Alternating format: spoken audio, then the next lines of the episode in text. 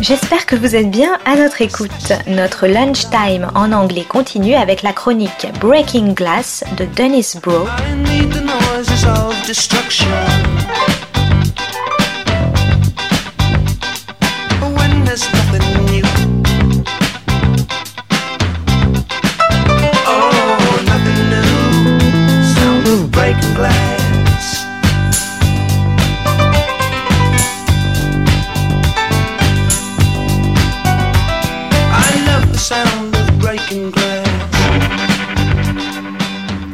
This is Broe on the Global Television Beat, Breaking Glass. Today's episode Serial TV and the Indignities of Class, Snowpiercer, Normal People, and Little Fires Everywhere.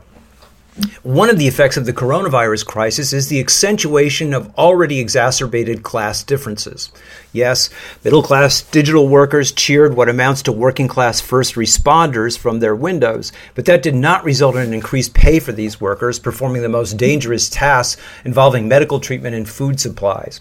Jeering from the sidelines, and the beneficiaries of the majority of government largesse were the very wealthy, who had often fled to their country mansions or summer homes and brought the disease with them.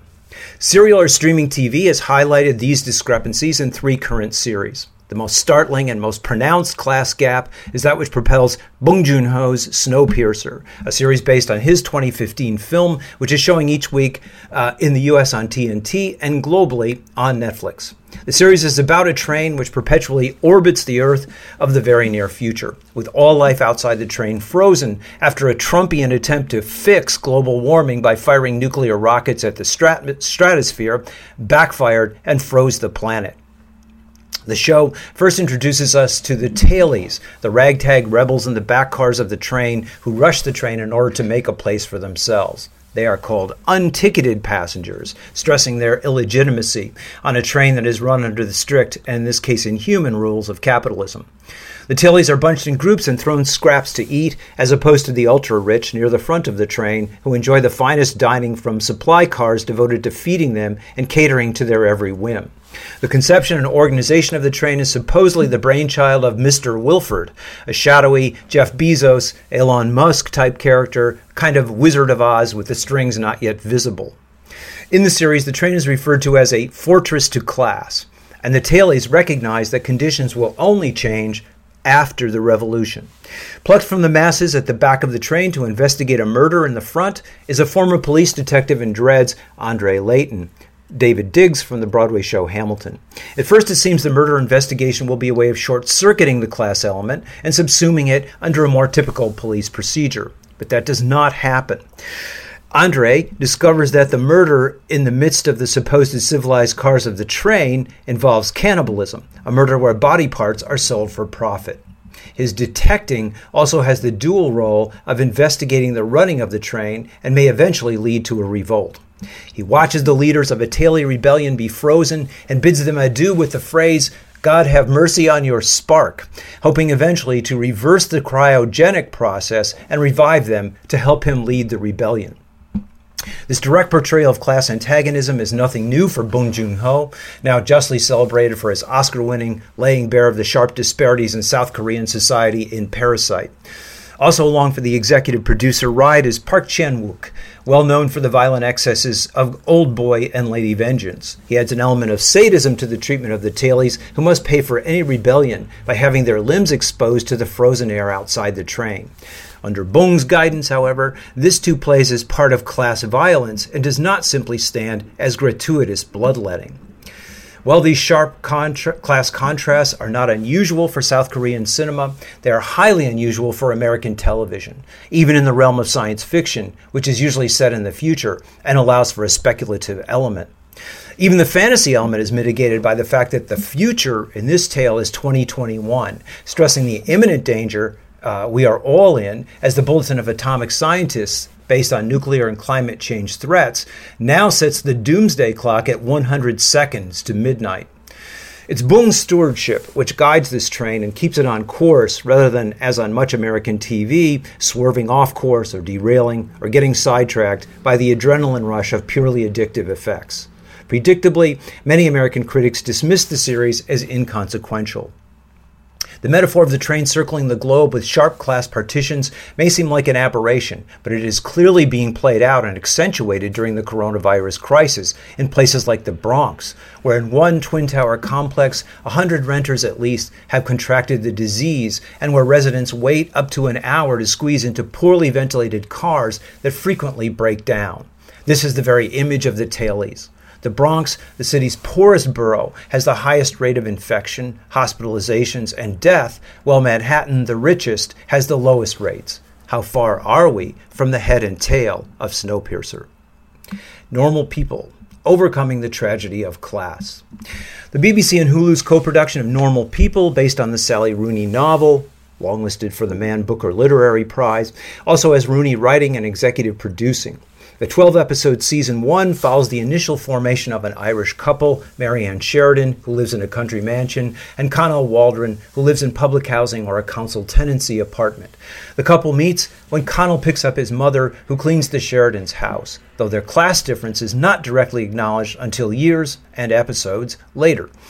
Rooney has a highly complex view of class. For her, the way that class differences, stark but often unable to be spoken, divide people is inhuman and in the series and between the couple causes much misery.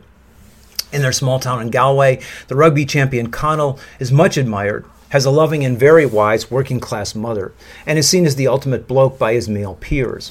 Marianne, on the other hand, is a loner who lets her contempt for her fellow students be known and who sees herself as just passing through her hick high school until she can be with students from her own class at Trinity, the elite university she is destined for. Connell, though, is not the jock he is taken for. He is shy and sensitive, and he and Marianne bond and share a private sexual relationship that establishes their mutual need and respect for each other. Their loneliness is more than partially founded on their inability to relate to their own class. Marianne is emotionally abandoned by her careerist mother and abused by her no account but privileged brother, and Connell never fits with his blonde cheerleader type girlfriend. This heartbreak brings them together in a way that initially transcends their class differences, but then over the years, as we follow them both to Trinity, often causes them to flounder on these differences. The title Normal People in is in one sense ironic because both are not normal but are beset with anxieties related to their class position in their world. The title also indicates that the tragic element of their relationship is normal in the sense of common or universal because of the prevalence of class. Marianne, devalued by her family, pursues relationships that exhibit her as worthless and grow ever more violent and abusive in a way that critiques the bourgeois petty voyeurism of trash like Fifty Shades of Grey. Connell, meanwhile, deals with the anxiety of the working class intellectual, honored, but also always on the outside of the elite institution and its attendees, in which he nervously circulates. American accounts of the series focused mainly on sex, partially as a way of ignoring the class elements. Indeed, there is an abundance of sex as Connell and Marianne fall in and out of bed while continuing to maintain their friendship.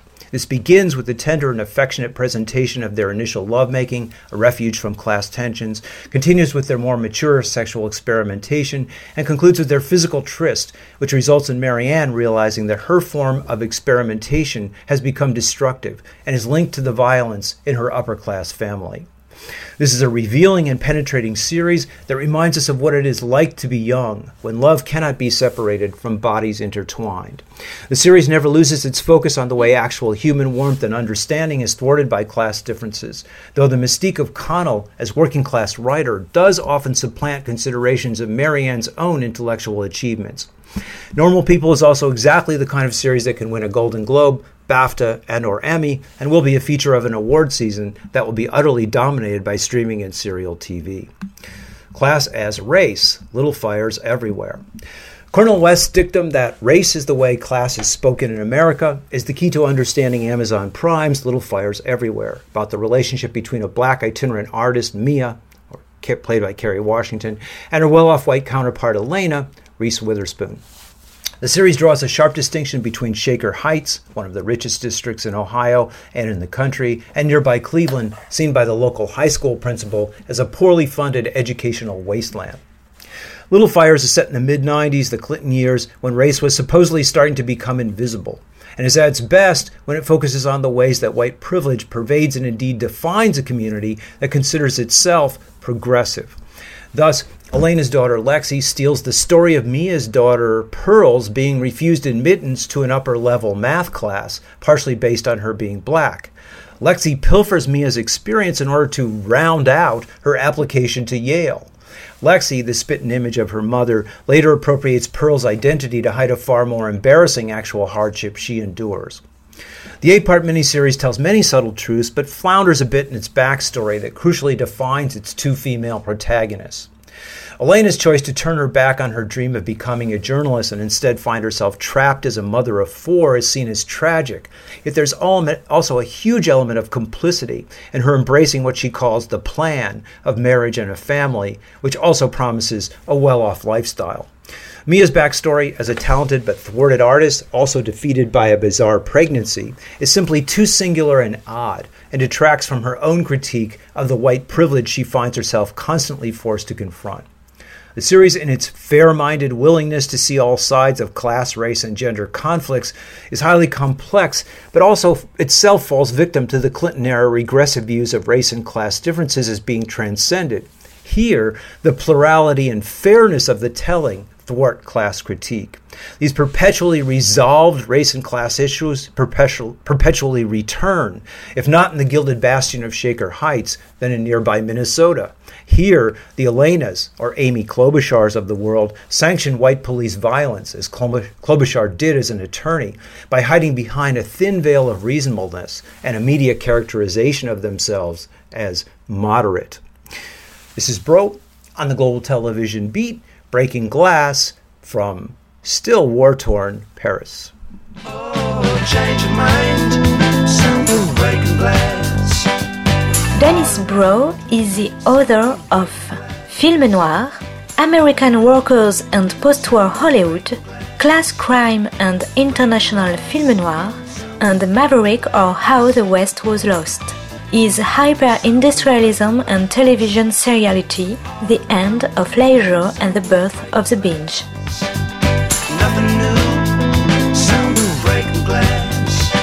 C'était Breaking Glass de Dennis Bro sur Art District. Très bonne suite de nos programmes, jazzistiques et artistiques, à notre écoute.